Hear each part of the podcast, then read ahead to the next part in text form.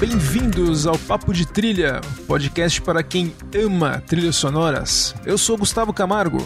E eu sou Maurício Selman, com um programa bem oscarizado.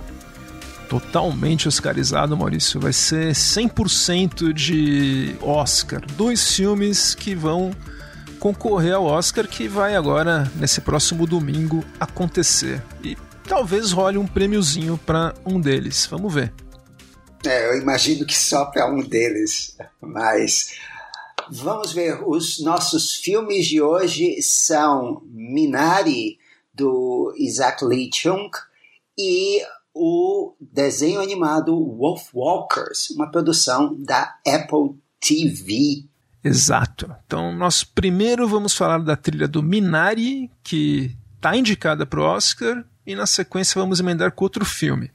E Maurício, quem fez a trilha do Minari foi um compositor que é um queridinho seu, você que me apresentou a ele e recomendou uma trilha dele num dos nossos primeiros episódios do podcast. É, eu já recomendei duas trilhas dele nesse programa. A gente está falando do Emil Mosseri, que tem uma formação de música clássica e, uh, e de trilha sonora também. E eu recomendei aqui a primeira trilha para cinema dele, o Last Black Man in San Francisco, e também o, eu acho que é provavelmente o primeiro trabalho para TV dele, para uma série que foi a segunda temporada de Homecoming, para Amazon Prime.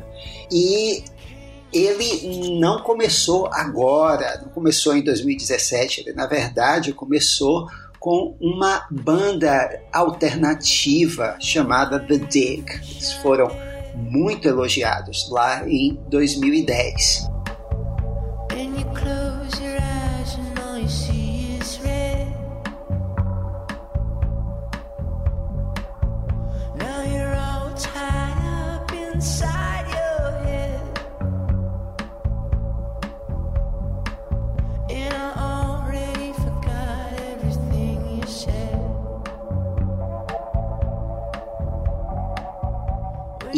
Essa trilha que nós vamos ouvir hoje de Minari é a terceira trilha dele para cinema. Depois do Last Black Man in San Francisco, ele também fez o Cardillionaire para Miranda July.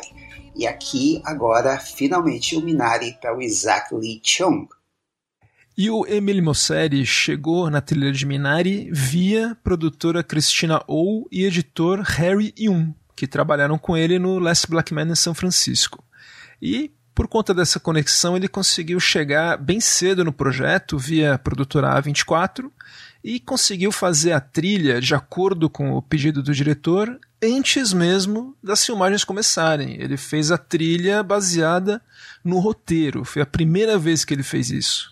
É, cinco dias antes de começar a produção, ele já estava mandando para o diretor e uh, ah, para a equipe os primeiros sketches, os, uh, os primeiros esboços da trilha. Então, o que você teve depois, quando o editor Harry Young foi montar o filme uh, na pós-produção, é, o que as temp tracks do filme já eram os temas que ele tinha escrito para Minari.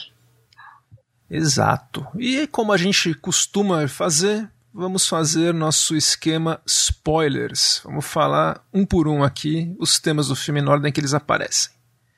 A primeira faixa que nós ouvimos é uma melodia muito identificável que a gente ouve quando a família está se mudando.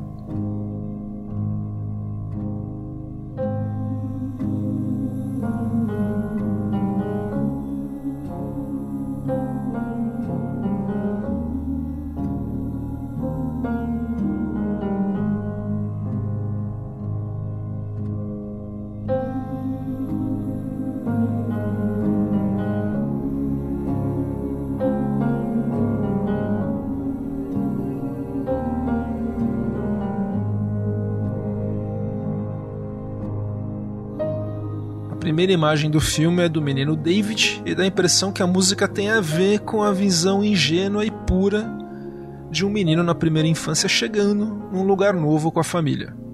E essa faixa ela apresenta o grande tema do filme. A gente diz o grande porque ele vai costurar, embora ele não seja ouvido com frequência o filme todo, ele vai costurar o filme, inclusive até a canção no final, mas isso é pro final.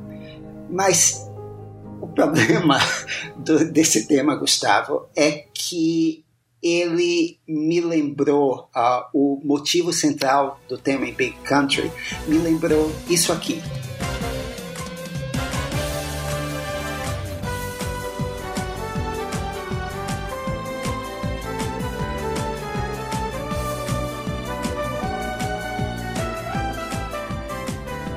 Sim, eu imaginei na minha cabeça depois que eu ouvi e depois que eu lembrei disso, não consegui tirar da cabeça que esse tema é apenas o andamento mais lento do tema do Domingão do Faustão.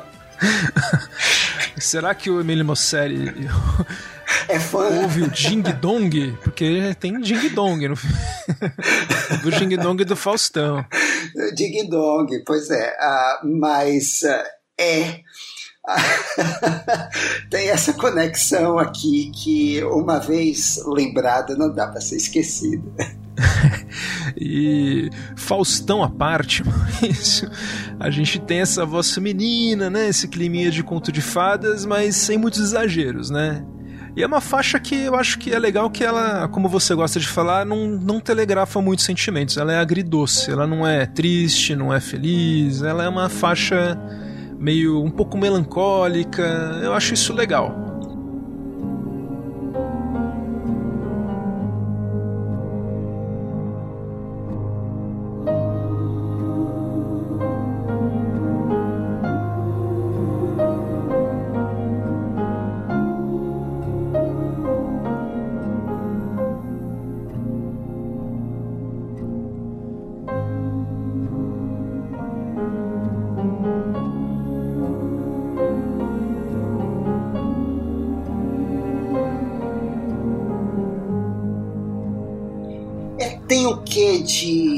Esperança, né? Tem o que de sonho, porque o filme é a chegada dessa família sul-coreana no Arkansas, né? E eles vão uh, tentar sorte no início da década de 80, era Reagan, e é tudo visto pelos olhos do filho mais novo, uh, o Alan King, que faz o David, uh, um garoto de 7 anos. E a o, a trilha vai ser toda costurando essa atmosfera de sonho, de esperança, de coisa nova e um pouco de melancolia.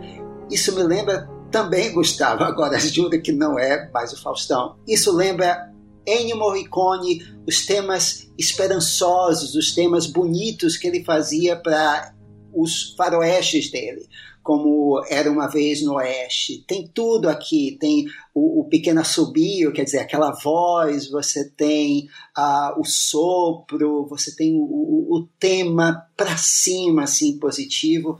É, tá tudo aqui também. Até a voz feminina, né? Que... Até a voz feminina. Lembra. E, Maurício, a gente. Isso que você falou do sonho, eu acho que tem tudo a ver, porque logo na próxima faixa, a gente vê o, o pai, né, que é vivido pelo Steve Young, aliás, muito bom ele nesse filme, eu achei ele excelente no papel. Ele está mostrando para os filhos a terra onde ele planeja construir uma plantação, que ele mesmo chama de Jardim do Éden. E só isso já mostra, né, como ele, como ele idealiza e sonha com essa nova fase. Essa música que a gente está ouvindo é um tema que foi feito pelo compositor para mostrar a conexão do pai, o Jacob, com a terra.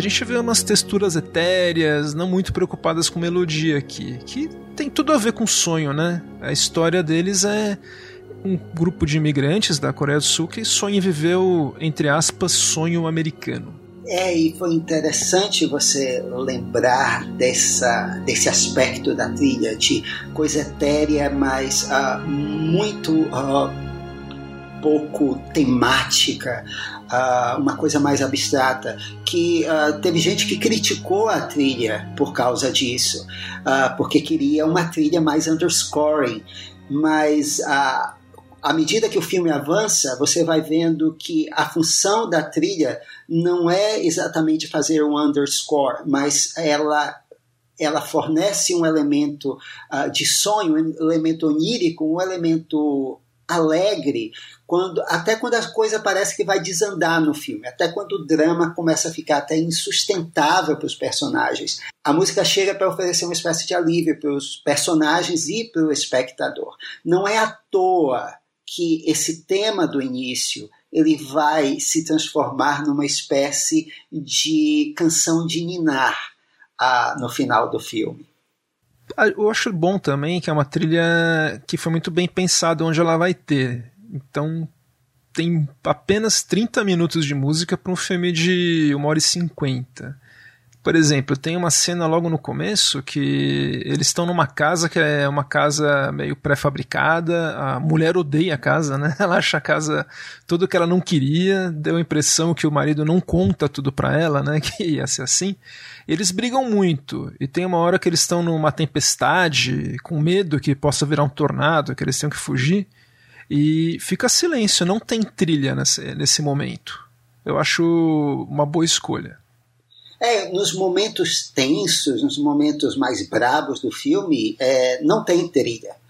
É, a trilha ela entra ou depois, né, para fazer uma transição para o momento seguinte, mas ela deixa os, inclusive os sons ambiente, porque você, como você está no mato, aí tem muito som de inseto e passarinho ali, ele deixa isso rolar e uh, ele não fornece um underscoring aqui a função da trilha nesse filme, tenha sempre isso em mente. A função da trilha desse filme é outra. É fornecer um outro elemento, um elemento adicional ao filme. É, eu concordo. Coisas que às vezes não estão na tela, né? Por exemplo, a gente tem aqui essa próxima faixa que é o David e o pai vendo um cara lá procurando um lençol d'água com um graveto.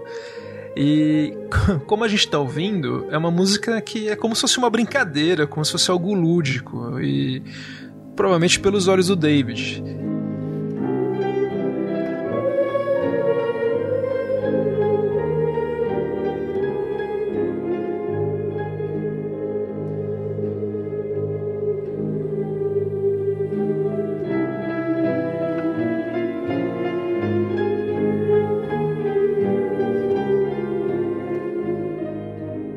Pai também acha isso uma, uma, uma bobagem. Tanto que ele não contrata o cara. E eu acho interessante isso do personagem do pai, porque ele é um cara que uma hora ele compara o jardim, o, a fazenda com o jardim do Éden, né, uma coisa religiosa, e ao mesmo tempo é um cara super pragmático. Ele é cheio de contradições, né? Então eu acho eu acho muito bom esse personagem. É, é a, a pessoa religiosa na casa vai ser justamente a esposa cética dele, que é a, interpretada pela a Ranieri. Isso, interpretada e que também encanta, né? A, que voz, que voz, sim. Canta muito bem. A gente então tem uma cena que o bom, o pai ele mesmo resolve cavar o poço dele perto da água, do rio, e depois a gente vê uma faixa mais animada.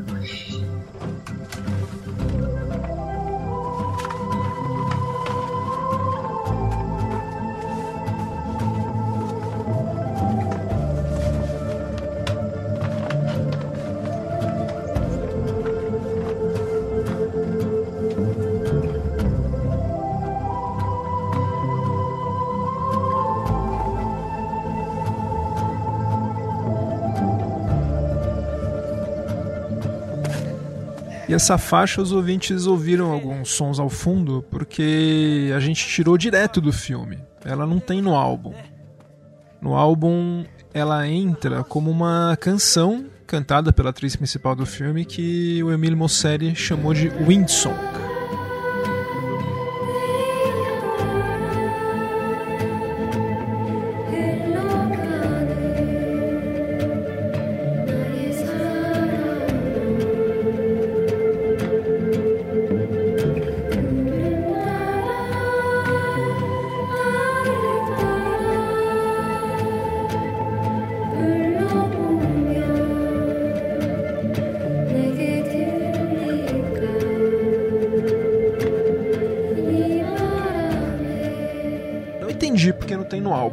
Mas é uma bela canção. E é uma canção que no filme, pelo menos, né, a melodia tem um tom de brincadeira. E ela vai uh, nesse momento, um tom de brincadeira, inclusive porque ela continua tocando, mesmo quando a gente passa da cena do David com o pai uh, ah, para esposa dele arrumando a casa. Ah, e tá lá, para ela também essa é uma fronteira, não uma que ela goste, mas bem, lá tá ela desbravando a casa. É, e é uma música otimista, né? E esse clima de otimismo também continua na próxima faixa, que é outra montagem, com o pai arando a terra e ela arrumando um balanço também, que tem os dois irmãos explorando a região é a faixa Garden of Eden.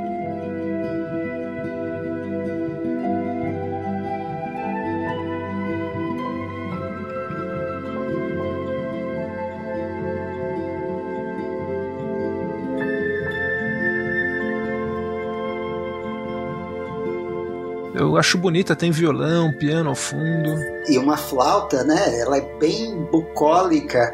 Uh, e esse violão e, e essa flauta e, e o, uh, o, andamento dado pelo uh, piano aqui, o arranjo parece bossa nova.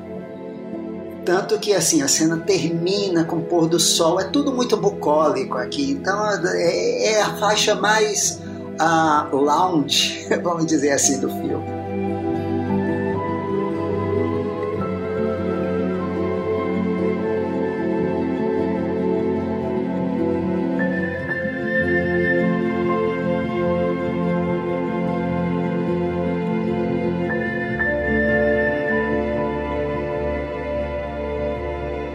Maurício, tem também um personagem que é interessante, que é o Paul que é um cara lá do Arkansas, que é um vivido pelo Will Patton. Que tava Grande subindo. Will Patton, sim, eu sempre fico feliz quando vejo o Will Patton de volta. Sempre lembro dele, da peruca dele voando quando ele se, se suicida no Sem Saída.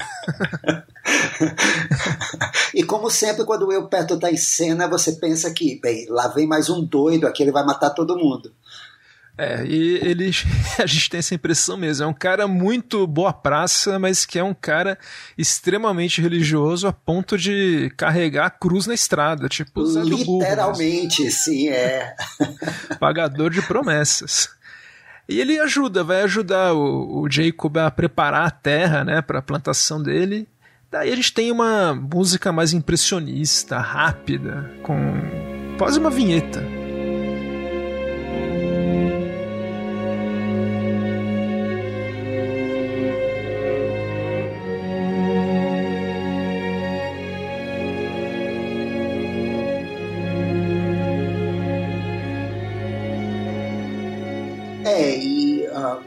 Muitas das faixas uh, que você ouviu até agora, uh, elas não tocam todas no filme. Elas têm uma versão mais curta no filme. Elas proporcionam uma ponte, elas dão esse momento, elas entregam essa emoção, mas elas não ficam mais do que uh, o diretor achou necessário. Mas elas causam impressão, sempre.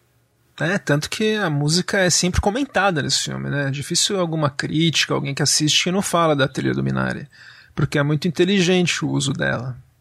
Uma coisa interessante, Gustavo, é que são três elementos ah, que ele usou para fazer essa trilha. Ah, sempre um piano, Uh, e ele normalmente ele troca de pianos, ele aluga pianos. Uh, então ele troca de piano sempre de um projeto para outro porque ele diz que isso ajuda ele a ter novas ideias.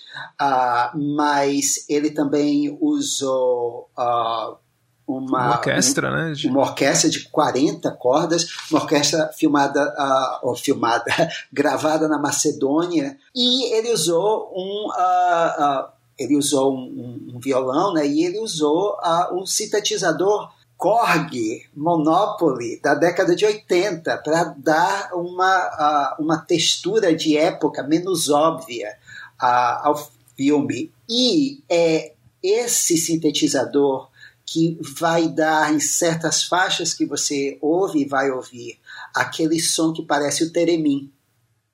Sim. Até mesmo as vozes às vezes se lembram um pouco, principalmente uma faixa mais para frente.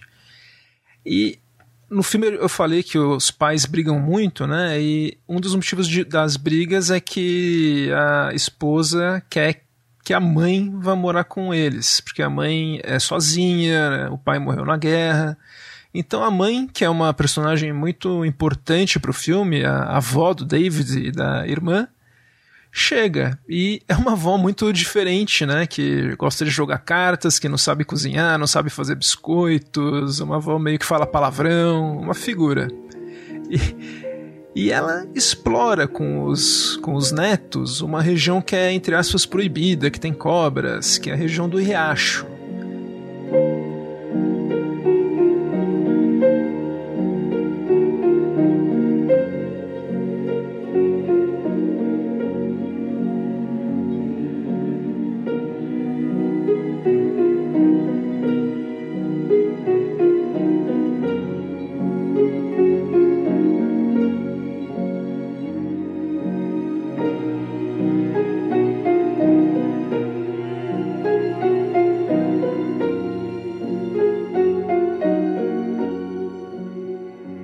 Essa música que a gente está ouvindo, com essa melodia de piano, é para quando ela começa a falar pros, com os netos que ela vai plantar lá sementes de Minari, que dá o título do filme, que é uma espécie de um agrião coreano, uma salsa japonesa. É, é, é o couve da Coreia do Sul, porque ele está em quase tudo que é prato.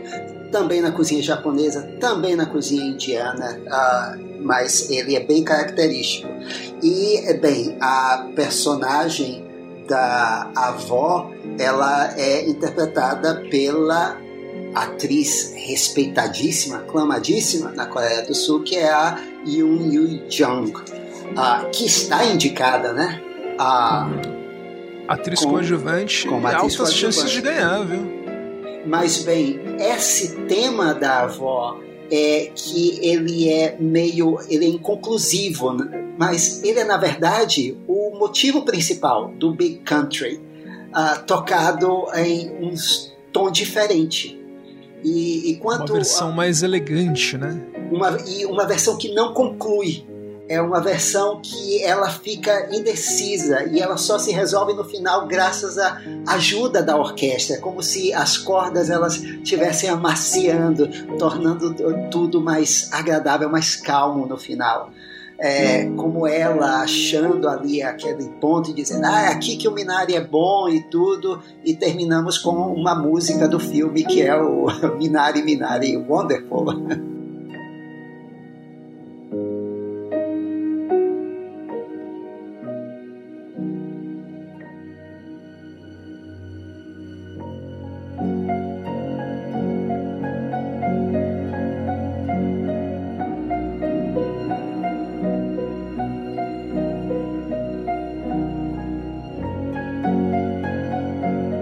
Essa faixa tem até um pouquinho de deboche, levar com um pouco de sabedoria, uma sabedoria meio que vem com a idade. Eu gosto muito dessa faixa, Maurício. Eu acho que é o meu momento de música preferido do filme. E bem, o, a gente tem depois novamente música com uma montagem com as hortaliças crescendo, com o Minari crescendo lá no riacho, com uma voz feminina que é quase religiosa.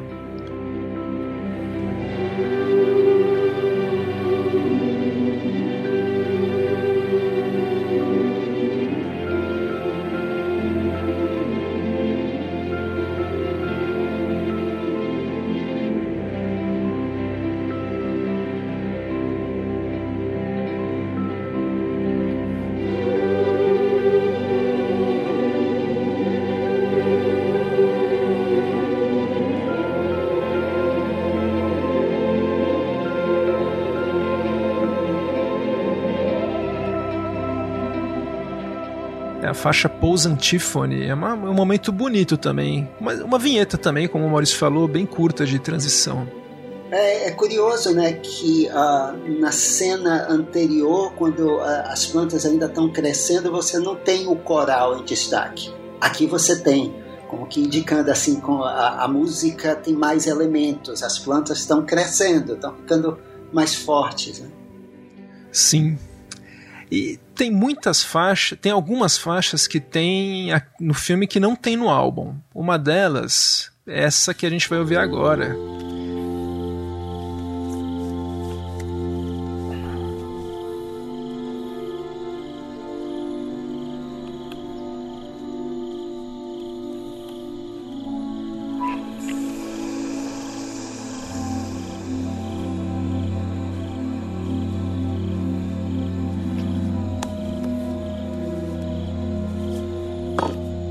Gente ouviu aqui é uma música quando Jacob faz uma ligação com a água da prefeitura. É, eu acho legal essa faixa. Faz um gato.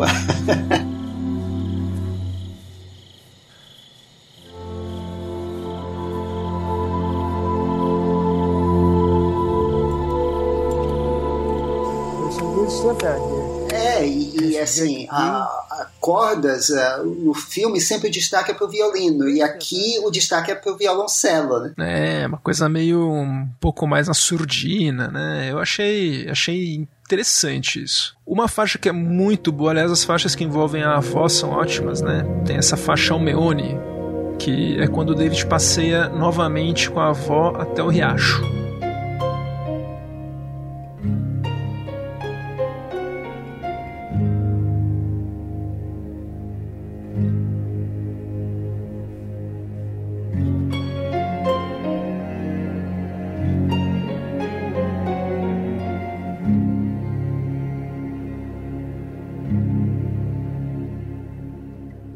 Eles veem a plantação de Minari já crescendo, que Minari representa a raiz coreana na, em outro solo, né? Eles plantando as raízes deles, né?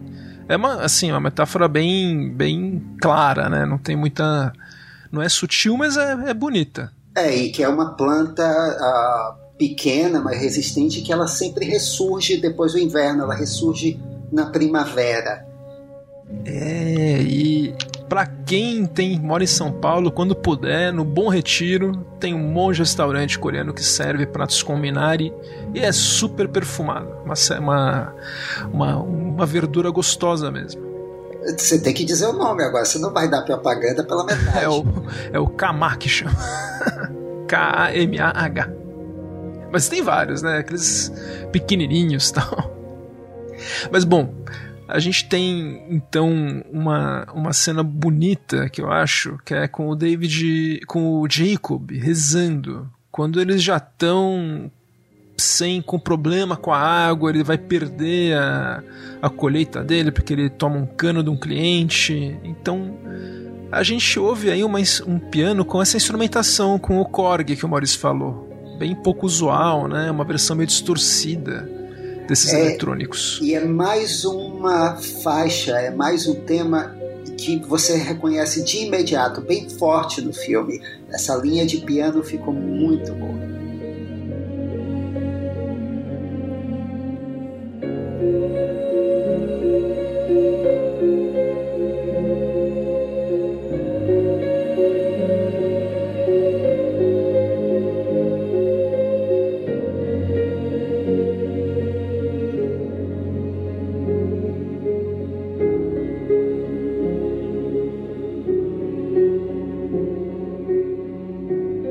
Acho também. É bem, bem característico dessa trilha.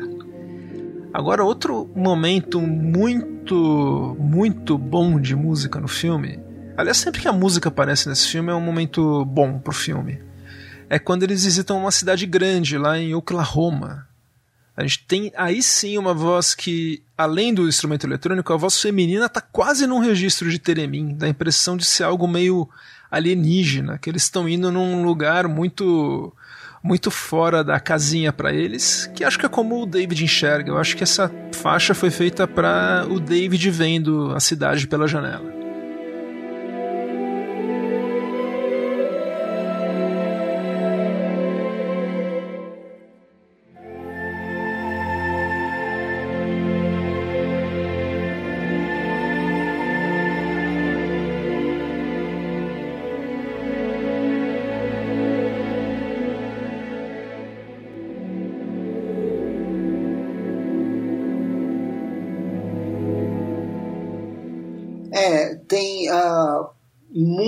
Disso no filme, de ele, uh, uh, ele tirar um pouco do tom, ele desafinar um pouco os instrumentos, que casa com a experiência do imigrante meio fora de lugar, meio sem saber direito aonde pisar.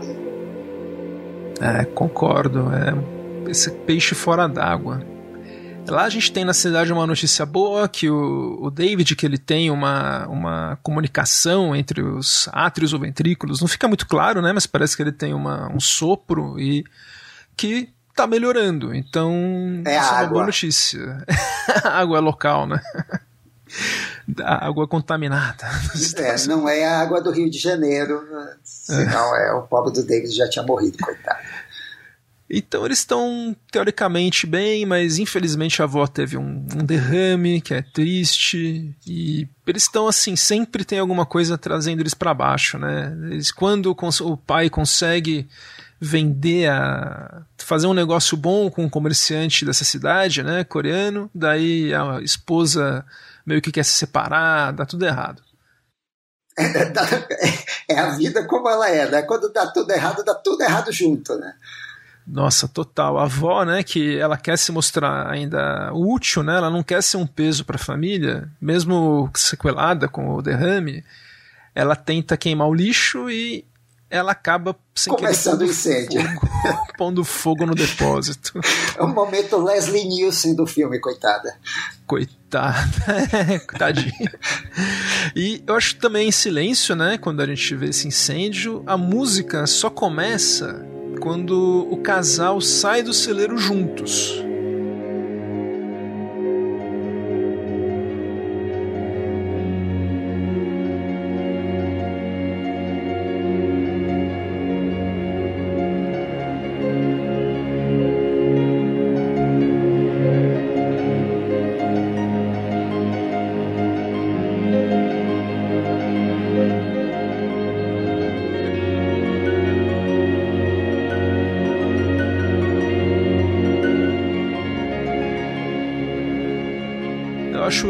Ele escolher essa hora, porque a esposa foi lá ajudar, né? Ela acabou se bonding com o marido nessa hora, né? Então eles fizeram uma parceria forte aí. É interessante que uh, essa música é do filme todo. Aqui tem um caráter mais religioso. Uh, ela parece uh, uma música mais religiosa que todas as outras no filme, mesmo a Jacob's Prayer.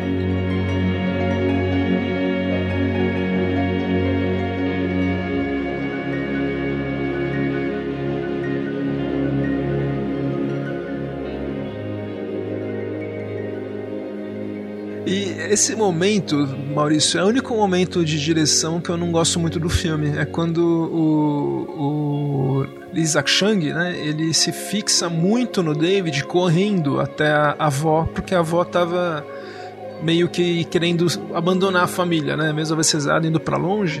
Então é como se ele estivesse superando, principalmente, principalmente depois do exame, ele pode correr e tal. É o momento Run Forest Run, é. ficou over, né? Eu acho, pelo menos. É, mas a música, felizmente, não não cresce, não fica exagerada. É impressionante o controle aqui do Mosselli. Ele jamais deixa as emoções saírem do controle, ficarem demais para um filme que é, é um filme intimista, apesar de tudo. Não, totalmente. Aí a música com certeza podia dar uma desequilibrada, né? Eu acho que consegue consegue segurar, né? Daí, Maurício, nós temos um, uma reprise da faixa que a gente ouve no começo do, do Jacob vendo a terra com a família. Agora a gente vê de novo eles dessa vez contratando um cara para procurar, para fazer um poço, ele se o rendendo ao jeitinho. Queria, exato, se rendendo ao jeitinho lá do, do, do Arkansas. Do Arkansas. É. A, mas a diferença importante é que a Mônica tá junto com ele dessa vez, a esposa. No primeira vez não tava, né? E eles põem lá uma pedra em cima da terra, juntos, né? Isso é, é um momento bonito e acho que a música tem a ver.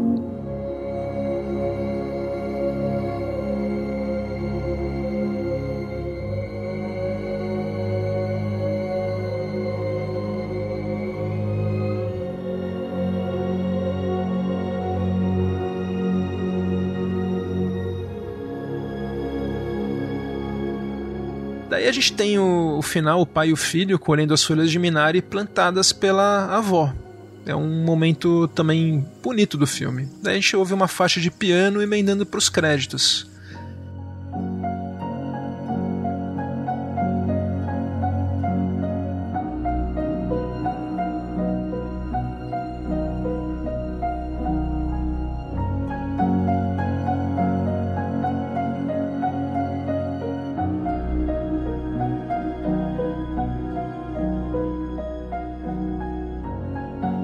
Né? É, a, a faixa, novamente, a faixa só começa no fim da cena, no finzinho da cena. É, quando estão lá eles ajoelhados e aí você tem o, o Fate para negro ali. É. Uh, e depois aí você tem no meio dos créditos começa Rain Song.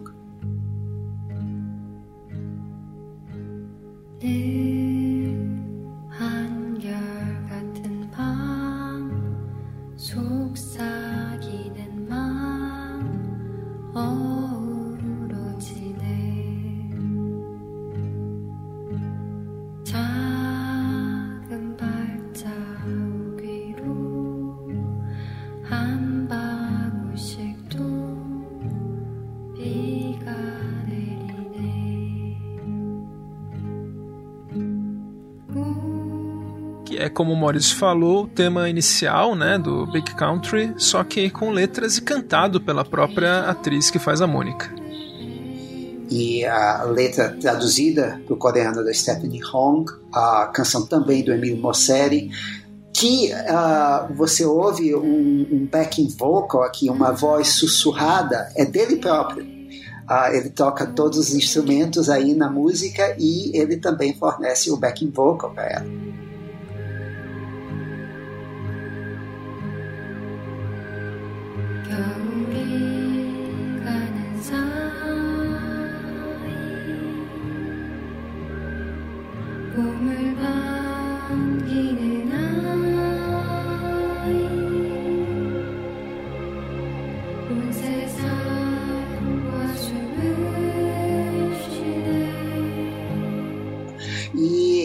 Letra, a letra ela amarra o filme, porque ela fala sobre depois da noite vem o dia e com a, a primavera sempre vem depois do inverno. É uma canção de Nina muito bonita. É tão bonita essa versão que eu esqueci da, a, da comparação com o Domingão do Faustão. e é uma grande injustiça do Oscar esse ano. É uma injustiça daquelas para estar no nosso programa para o nosso já, programa dos injustiçados. Já temos material para o ano que vem.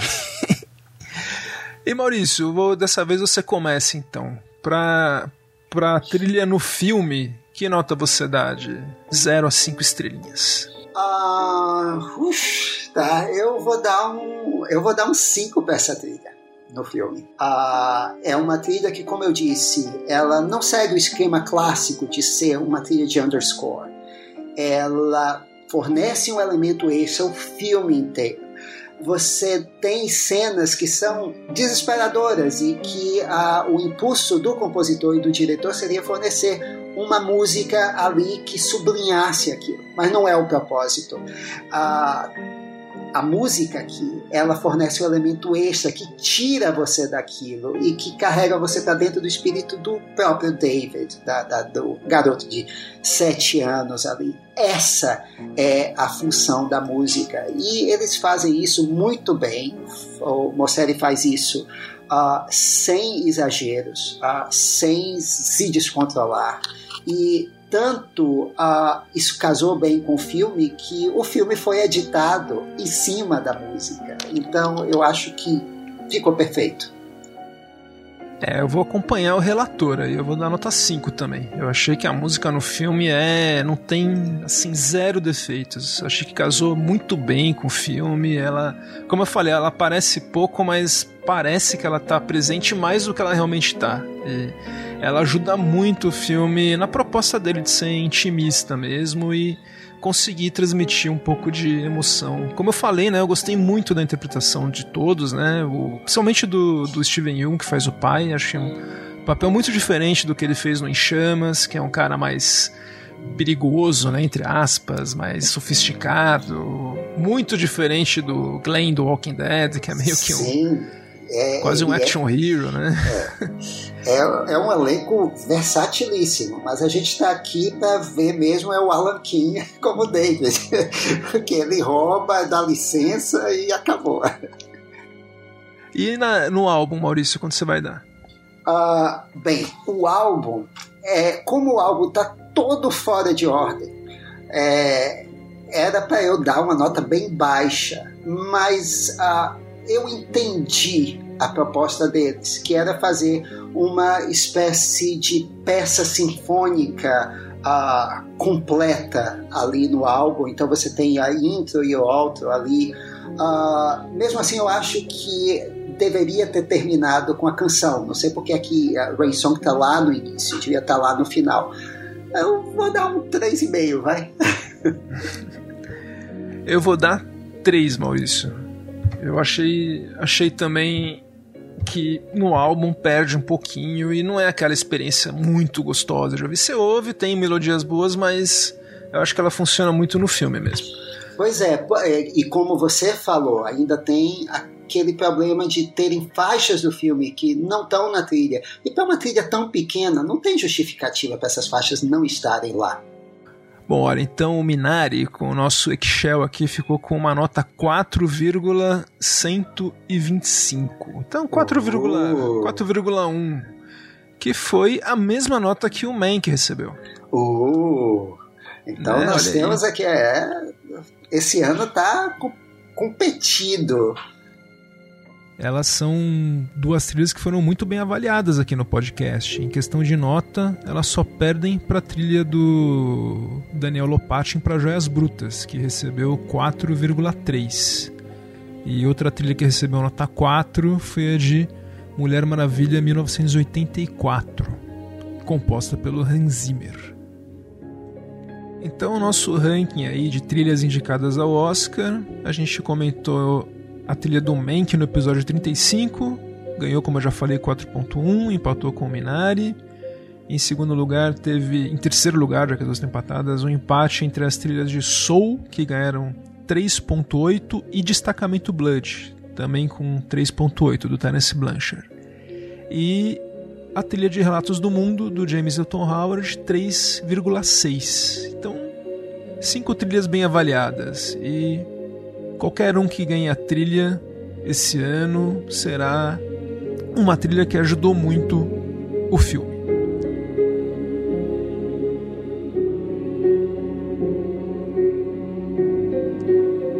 Fala em filme agora, vamos para o nosso segundo filme do episódio. É a animação Wolf Walkers, dirigida pelo irlandês Tom Moore. É um terceiro filme que o Tom Moore faz uma trilogia que ele fez que, sobre o folclore irlandês. E para fazer a trilha, mais uma vez ele chamou o francês Bruno Coulet, que é um compositor parisiense de 67 anos. Ele tem, ao contrário do Emile Mosseri, mais de 100 trilhas de longas no currículo. O primeiro longa que ele fez a trilha foi em 1986, mas ele fez sucesso mesmo com a trilha do filme Microcosmos, em 96.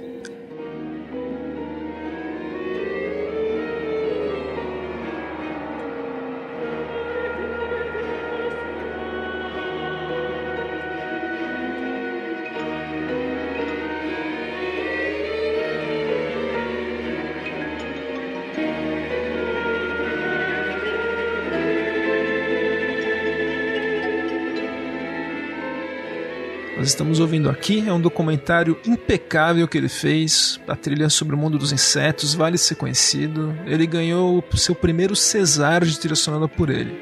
Aqui a gente está ouvindo uma faixa por uma planta carnívora que aparece no filme. Música de planta carnívora.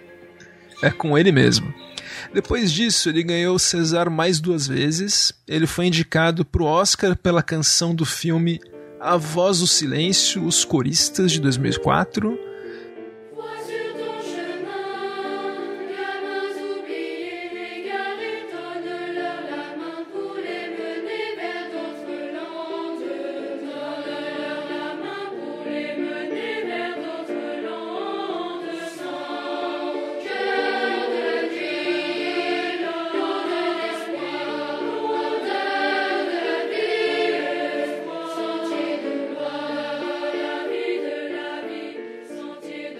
a gente já está ouvindo aqui, é a canção sur ton chemin, Veja pelo seu caminho.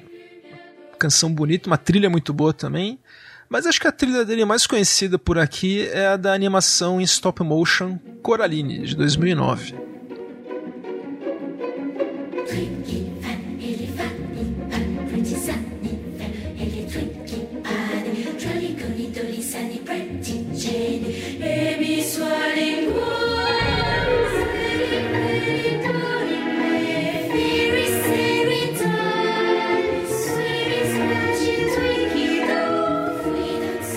Animação do Henry Selick, que faz um ótimo uso de uma língua inventada.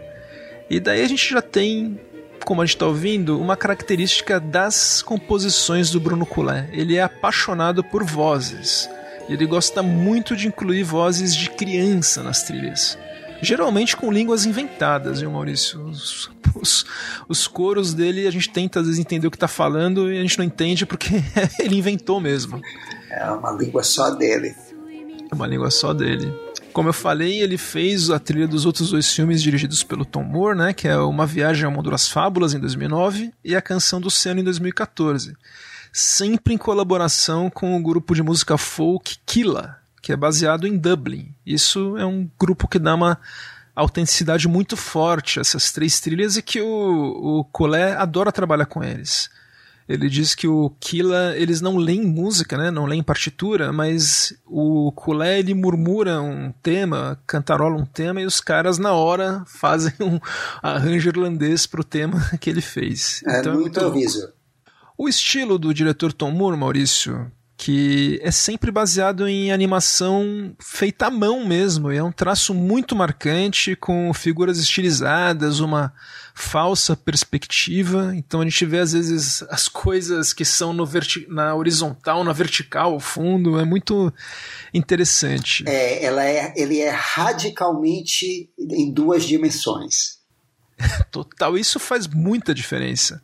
O estúdio dele, que é o Cartoon Saloon, ele é baseado em Kilkenny. E olha só, o filme Wolfwalkers começa em Kilkenny, na Irlanda, 1650.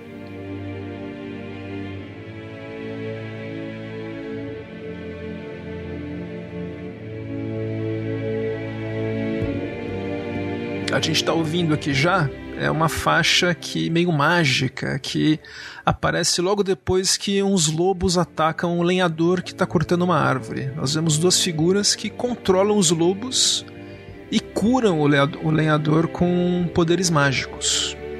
É a primeira aparição dos Wolfwalkers. aí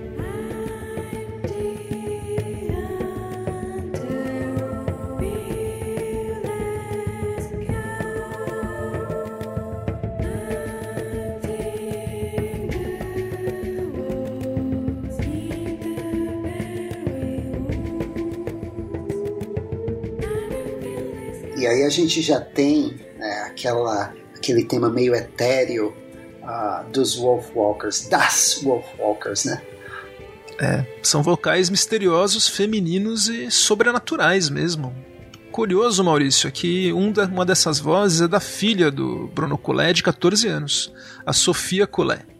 E também acho que vale notar que a segunda parte do tema dos Wolfwalkers aqui, que é com cordas no final, violino ou violoncelo, é incompleta.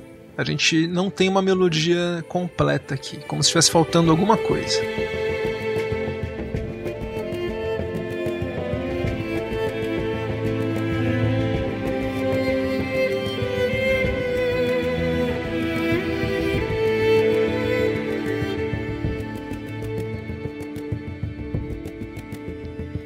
Você acha desse começo?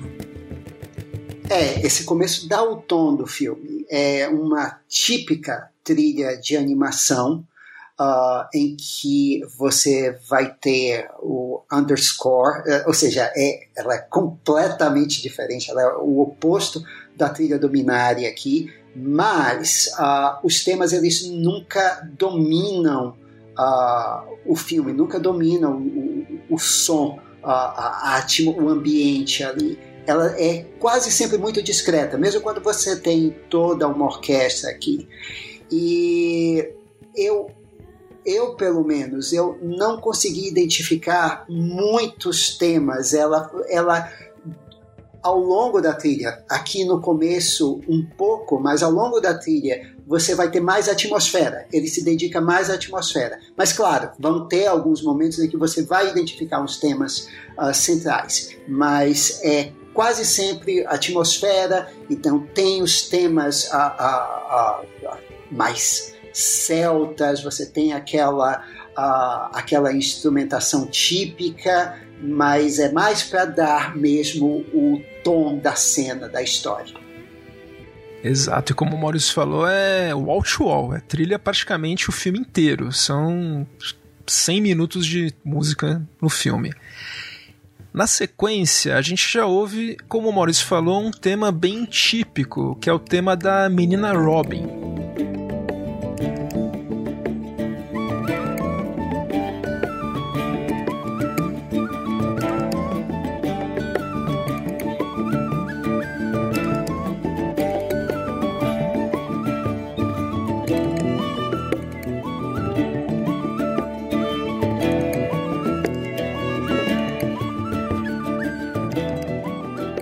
Tema que foi composto pelo grupo Killa, né? O Kulé sugeriu o tema para eles e eles fizeram. É uma faixa mais é, medieval do que celta. A gente vê que é uma faixa medieval mesmo, com flauta, rabeca, exato, assim, tipicamente medieval.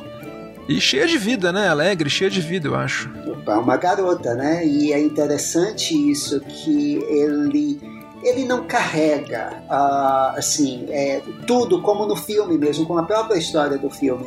É feito com tintas rápidas, então assim é um tema medieval, mas assim ele é só reconhecivelmente medieval. Ele não elabora demais isso.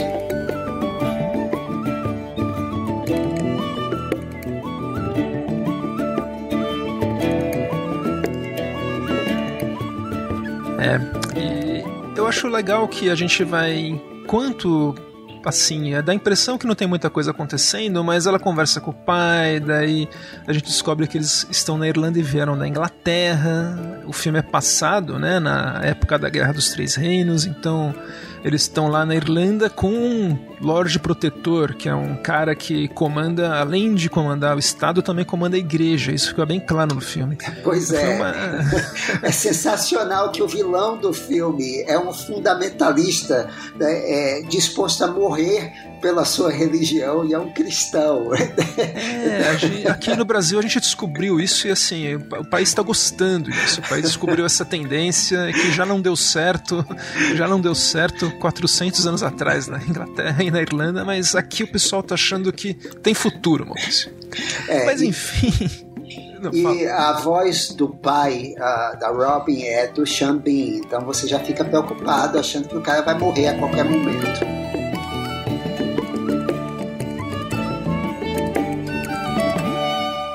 Uma faixa que daí a gente ouve também no álbum, que é uma faixa importante, é a faixa Wolves, Lobos.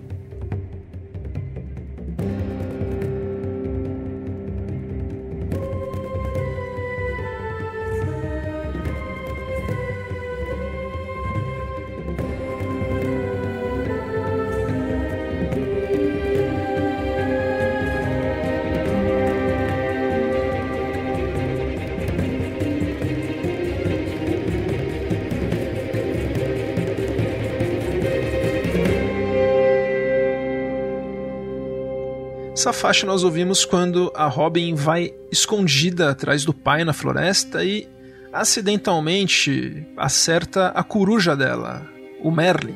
Não é coruja, e... não. É um não falcão. é uma coruja aqui. É um, falcão. Achava que era uma corujinha, uma Edviges. Não, coitada.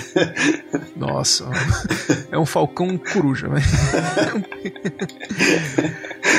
Então, o nosso Merlin Hawk aí é acertado por uma das flechas da besta da Robin, coitada. E uma das figuras que a gente vê no começo, mas agora apenas a criança, uma menina, sozinha, pegando a coruja e levando para longe.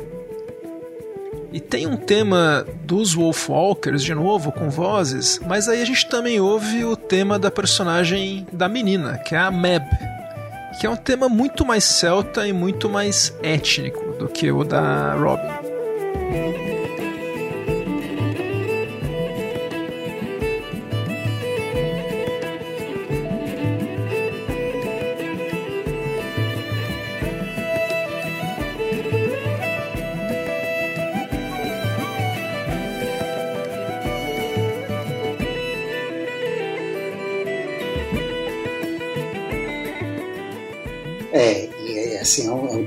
Misterioso, né? E ah, esse, ele é praticamente a introdução do tema da Maeve aqui. E a gente tem alguma, uma, por exemplo, aqui uma fa essa faixa, né, que toca, toca o tema da Meb, elas começam a ficar amigas, a, a Robin rouba aquelas, que, o que a outra chama de guloseimas da cidade, para ela, que são pães, na verdade. E tem outras faixas muito boas que não tem no álbum. Por exemplo, tem uma faixa das duas conversando na árvore, que é super bonita, que mostra a Mab contando que a mãe sumiu enquanto estava procurando um lugar novo para eles se mudarem. É uma faixa muito delicada. Let me and father.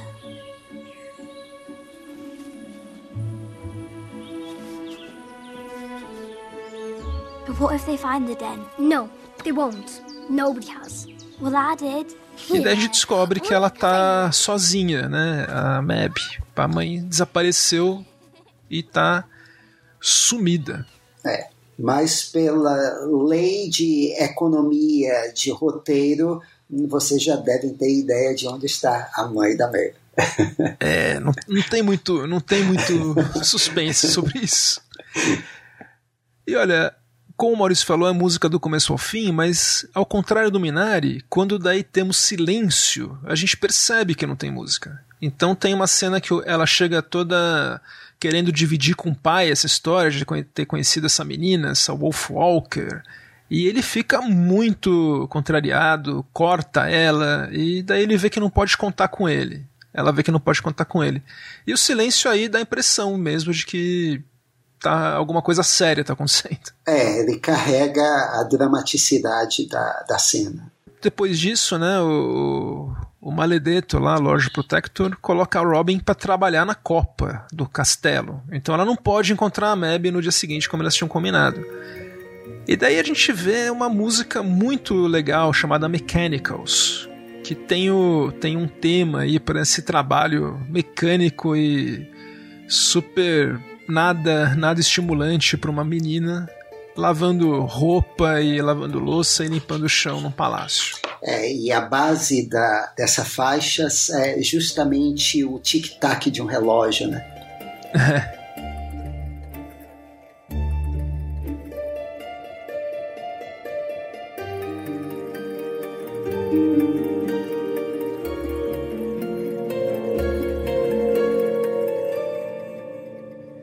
Até que a gente ouve no final dessa faixa que tem um chamado, alguém chama ela. E a gente. Quem será que é, Maurício? Quem que é o único personagem que tá sumido no filme, né? Pois é. Mas tem alguém chamando ela e a gente ouve o tema dos Wolf, Wolf Walker, se você ainda tinha dúvida de quem é que tá chamando.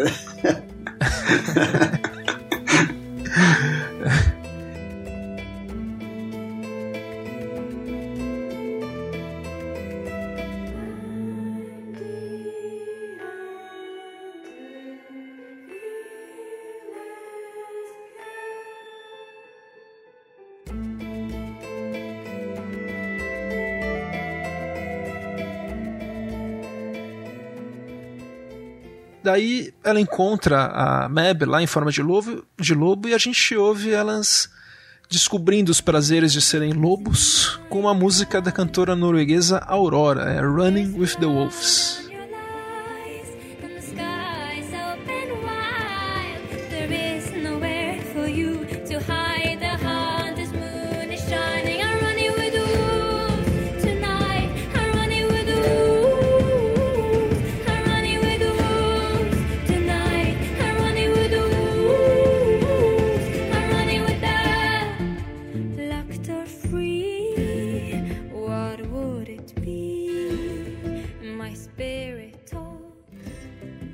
Música, é a melhor música, eu acho, do, a melhor canção uh, do filme. E essa faixa que você falou da Robin é interessante, que ela funde a Rabeca uh, com a uh, medieval do tema dela com o tema dos Wolf Walkers.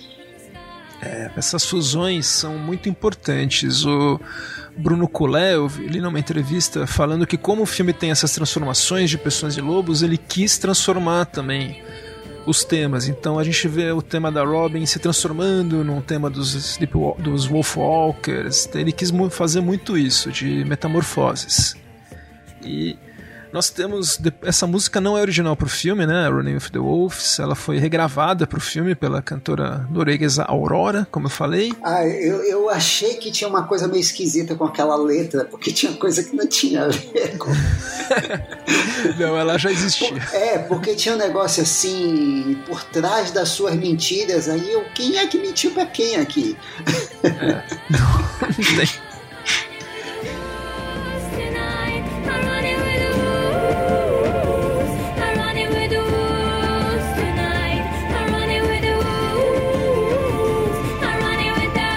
gente tem uma faixa que é uma faixa mais, mais com o tema pro Lord Protector, mais ou menos, que é quando ele volta da cidade, fica, começa lá a se a se rasgar toda lá, tá brava. Porque, porque tem um lobo na cidade e não sei o que. Daí ele fala: ah, vou pôr fogo em tudo, vou queimar a floresta, vou passar boiada e. Beleza. Ele tem, uma, tem. É, ele tem uma espécie de um tema mais sincopado, né? Um pouquinho mais marcial.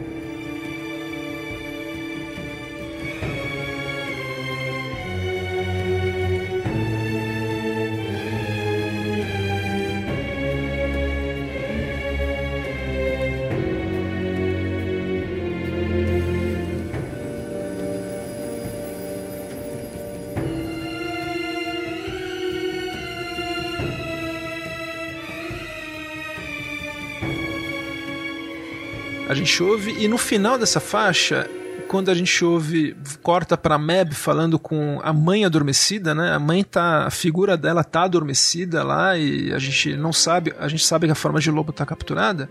É a primeira vez que a gente ouve o tema completo dos Wolfwalkers com o violino, que eu acho que é o grande é, rouba a cena toda vez que aparece esse tema. Ele é lindíssimo.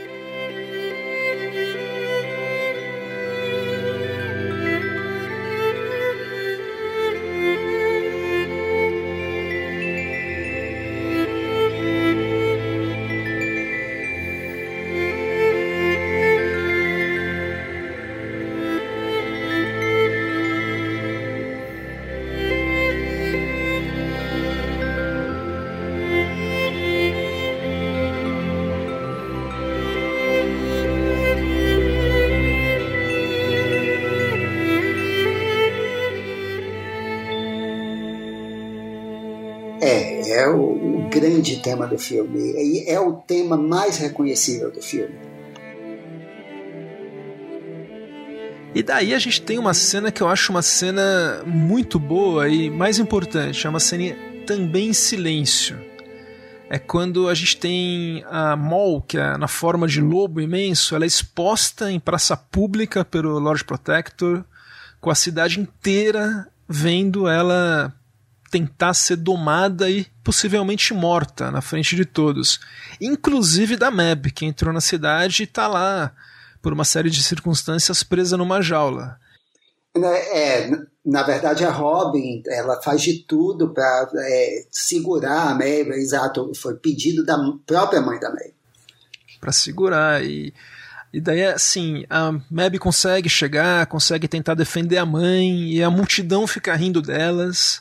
É uma cena forte e a falta de música, além de deixar a gente mais investido na cena, falar, olha, tem alguma coisa diferente nessa cena, também não deixa a cena muito pesada. Porque se tivesse música aí, talvez ficasse Demais. No... Exato. Exato. A, cena já é dramática em si. Uh, o que a, a, falta de música acrescenta é expectativa. Então você sabe que algo grande vai acontecer aqui. Tem muita gente nessa praça, não tem música, é um momento uh, tenso por falta de música. Spot inteligente. Nesse, nesse, nessa saramandaia aí que rola, rola um total rebosteio aí, daí acaba sem querer a Mol cons acaba, consegue fugir, mas antes ela morde o pai da Robin, o Goodfellow. E assim, ele recebe a incumbência de atirar na loba. Só que daí então a Robin vai para frente e defende a Mol. Ela revela pro pai que é uma Wolfwalker. E daí, novamente, a gente ouve o tema completo dos Wolfwalkers, que, como o Maurício também completou, é, é o ponto alto da trilha.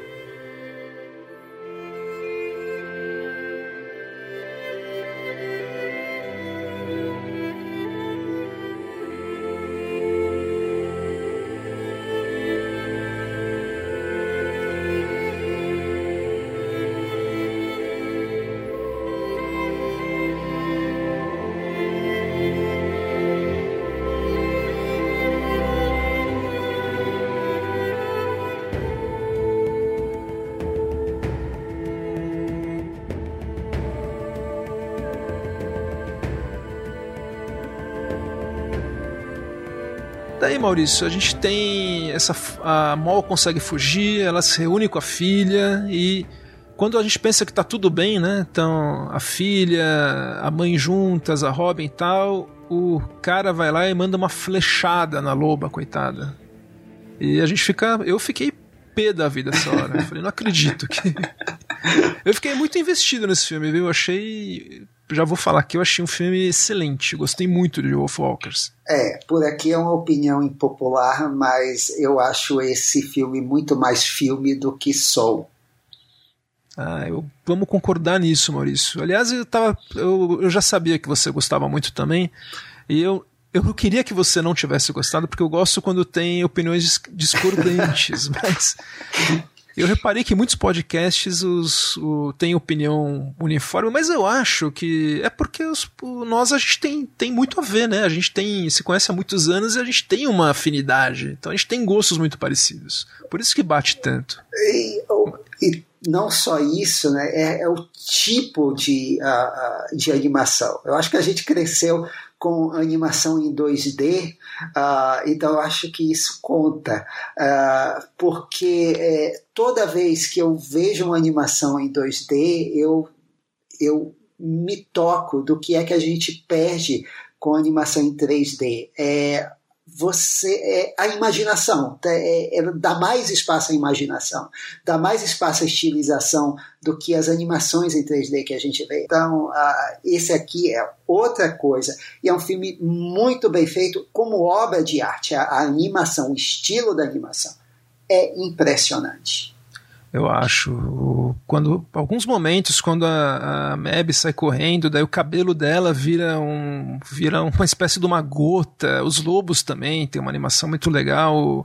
Lembra os outros filmes deles que também são muito bons. Olha, a eu, diferença de, de textura, a diferença de estilo da floresta para o castelo, o uso do, do, da, da tela dividida que casa com o, o, o, caráter 2D do filme. É tudo muito bem pensado. É, é animação. Eu votaria nele pro Oscar de melhor animação. Com certeza. A gente tem então aqui uma cena que a Robin ela organiza a matilha de lobos para defender a floresta do Lord Protector que está querendo pôr fogo em tudo, enquanto a Mab tenta curar a mãe. E é uma ótima faixa que faz um uso muito legal do, da primeira parte do tema dos Wolfwalkers, dessa vez com um ritmo de aventura.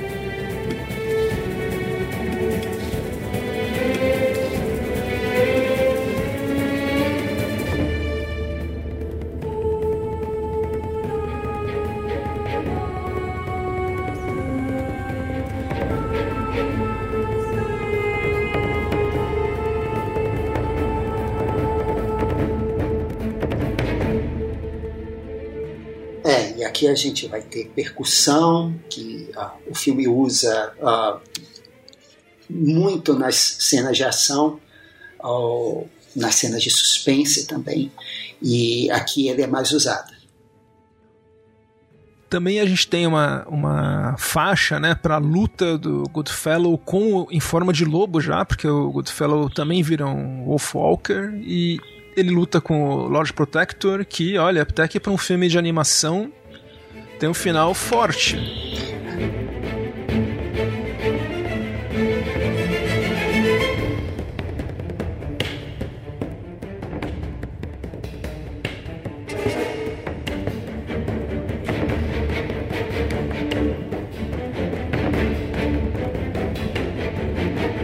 ele é mordido e quando ele percebe que ele vai virar um Wolfwalker, uma coisa sobrenatural, ele se suicida, Maurício. Não, ele morde a espada, Gustavo. Não, ele abre o abre o cinto, ele cai no. Não, então, mas o, o, o cara não, não mordeu ele.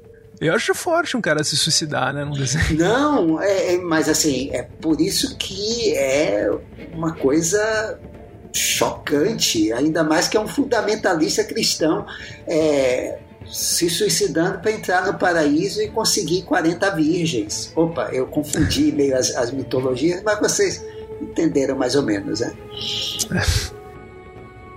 Daí a gente tem o que, na minha opinião, é a melhor faixa da trilha e do filme, que é quando a gente tem um, um acúmulo de tudo que a gente ouviu até agora. Os elementos celtas do tema da, da Meb, os elementos medievais do, do tema da, da Robin, a, as vozes da primeira parte dos, dos Sleepwalk, dos Wolfwalkers, os eletrônicos, tudo junto com orquestra, mas sem ficar, sem ficar exagerado.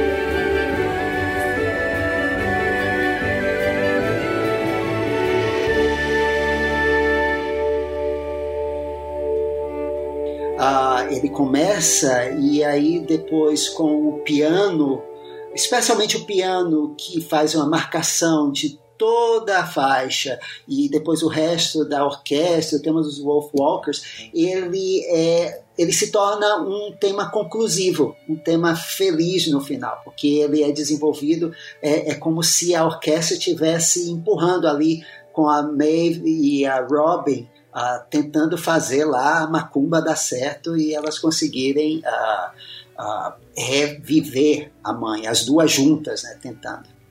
É, e o pai junto, os lobos juntos, é tudo junto. Por isso que essa faixa é bem amarrada. A gente ouve até um arranjo mais otimista, sem exageros, do, do tema dos Wolfwalkers. Eu acho excelente, o grande destaque aí de trilha do filme.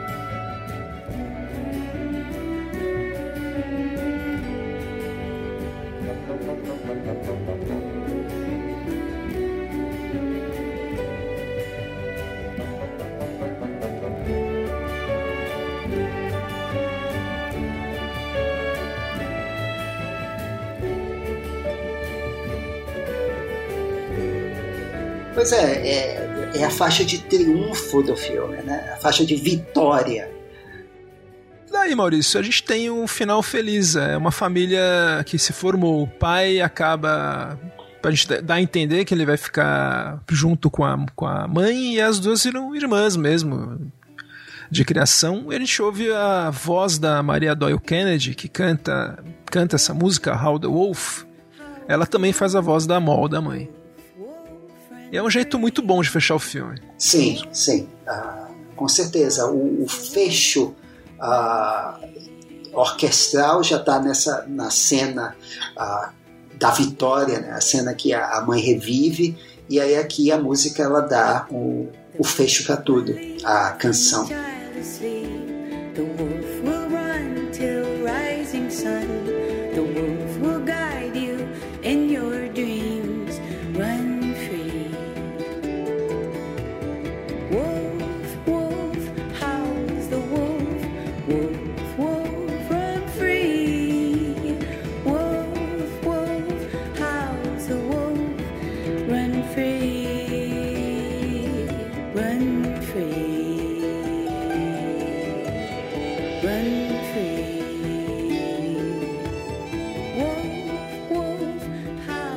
Acho belíssimo. Inclusive, olha, eu vou eu vou começar então dessa vez a dar minha nota.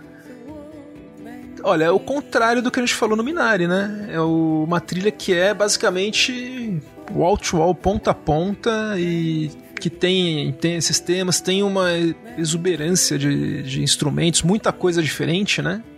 Eu acho que poderia ter dado um samba aí bem, bem louco, mas o Bruno Culé é tão bom que ele consegue amarrar tudo no tom certo.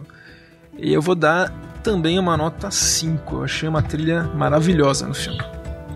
É, já eu senti falta de ter mais temas reconhecíveis aí, mais temas fortes no filme. É, sim, tem temas reconhecíveis, mas eu não achei que eles ah, ah, fossem assim tão originais ah, que merecessem assim mais atenção mas no filme, da forma como são usados, da forma como a trilha é planejada, tudo isso que você falou de uh, ele criar um tema para Robin, criar o tema dos Wolfwalkers, como ele amarra isso, como ele desenvolve isso, é tudo muito bem feito. Então, quatro. E quanto ao álbum, Gustavo? Olha, o álbum, o Bruno Collet produziu o álbum né? E ele colocou só 40 minutos de música no álbum, que eu acho que é legal, porque tem às vezes compositores que põem tudo e fica meio chato. É o problema da trilha do Mank, por exemplo, que é uma trilha que acaba ficando meio enfadonha de ouvir no álbum e, funciona beleza, uma beleza no filme. Aqui eu acho que ele cortou demais. Eu acho que falta alguma coisa. O álbum, a experiência de ouvir o álbum é uma experiência boa, mas sei lá, falta alguma coisa, ele também tira da ordem e isso acaba, para quem viu o filme, acaba sendo um pouco distra distrativo, aí distrai um pouco. Mas é um, é um bom álbum, eu vou dar uma nota 3,5. É, por todos esses motivos que você falou, e inclusive o fato de que ele tirou da ordem, que é sempre a minha grande implicância, uh, vai ser um 3. Então com isso o nosso Excel tá dando aqui 3,875. É uma nota justa. É uma nota boa. 3,8, né? Não, não precisamos ser tão. e ó, uma, uma coisa interessante aí. Sabe qual é o próximo projeto do Bruno Collet? Eu fiquei animadíssimo. É um stop motion do Henry Selick, de novo, chamado Wendell and Wild, que é com assim, toques de suspense e terror, com o Jordan Peele fazendo roteiro, produção e voz. Sensacional. Sai na Netflix esse ano. Uau! E sendo Bruno Collet, você tem certeza que no futuro dele também vai ter um projeto em que a, a atriz principal é a Isabelle Huppert. Inclusive, um dos últimos filmes dela, lá da uh, e foi ele que fez a trilha.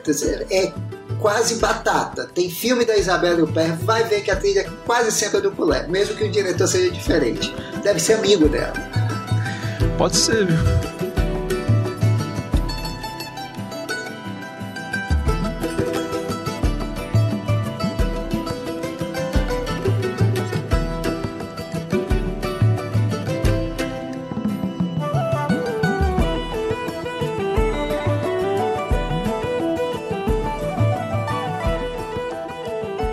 Isso, a gente pediu para os ouvintes há um tempo, acho que eles devem ter, esque ter esquecido, a gente pediu para eles votarem na trilha preferida do ano passado. E sabe que trilha ganhou? Rufem os tambores, chegou a hora do troféu imprensa. É, eu não sei quem vai ganhar o Oscar, mas quem vai ganhar o, o assim, o preferido dos ouvintes do Papo de Trilha de 2020 foi a trilha de Joias Brutas. Uau! A trilha do Daniel Lopatin. Ganhando o nosso primeiro Radamés.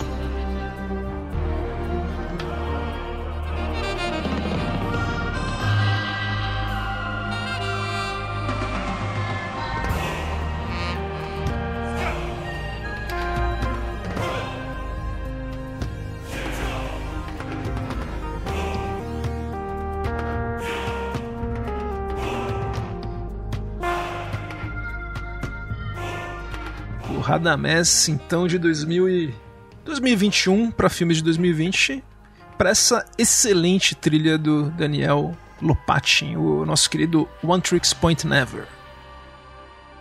Foi a nossa trilha mais bem avaliada até hoje no Papo de Trilha. Ganhou uma nota final 4,3.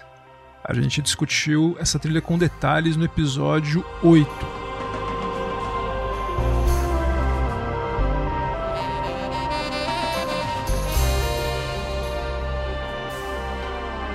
Muito, os nossos ouvintes são os melhores. Sempre.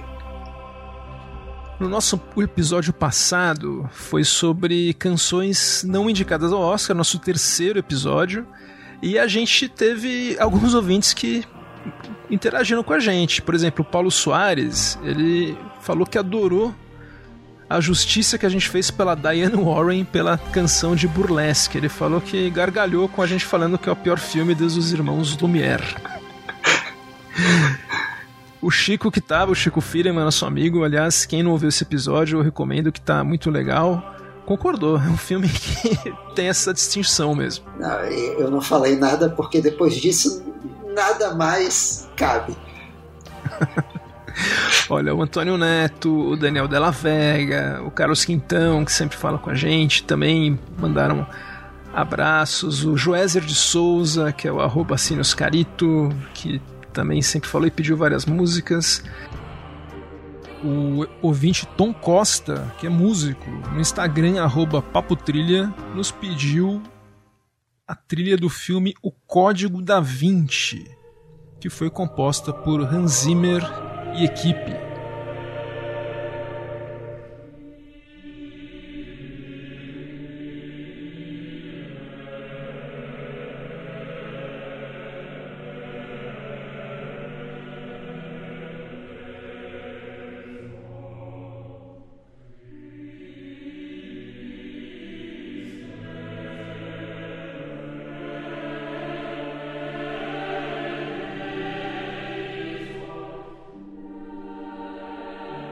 Excelente trilha. Eu gosto da trilha do Código da Vinci, essa estilo meio sacro, tem músicas assustadoras. Acho que é uma boa lembrança e ainda, ainda deve aparecer em futuros episódios.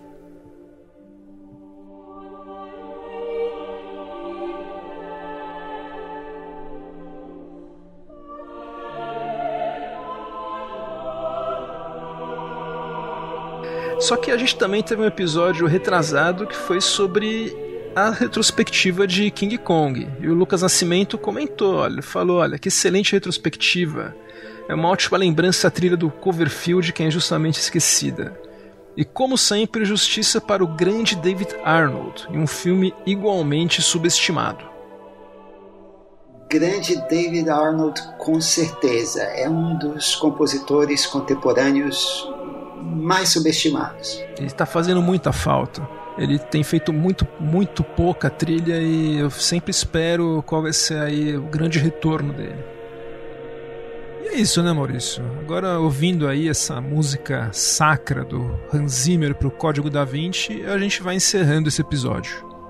A gente vai ter semana que vem um episódio 4 de canções injustiçadas ao Oscar, para encerrar o assunto Oscar de vez saindo logo depois do, da cerimônia em si. É, já chega porque o antiácido está acabando.